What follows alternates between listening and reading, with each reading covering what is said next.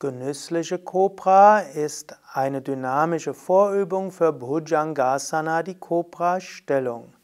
Taisya zeigt, wie es geht. Ausgangsposition ist die Bauchentspannungslage.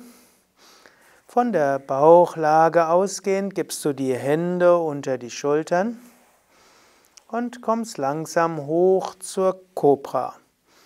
Die genüssliche Kobra heißt, du drehst dich etwas nach rechts und nach links und räkelst dich und genießt, wie schön es ist. Also ganz genussvoll machst du ein paar kleine Bewegungen, das wärmt auf, das löst Spannungen, das hilft Verklebungen im Faszienbereich zu lösen.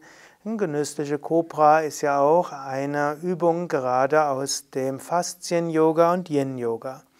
Wenn du das zum Beispiel acht bis zwölf Mal gemacht hast, kannst du in die Cobra-Grundstellung kommen oder in eine der vielen Variationen, die du findest auf yoga-vidya.de.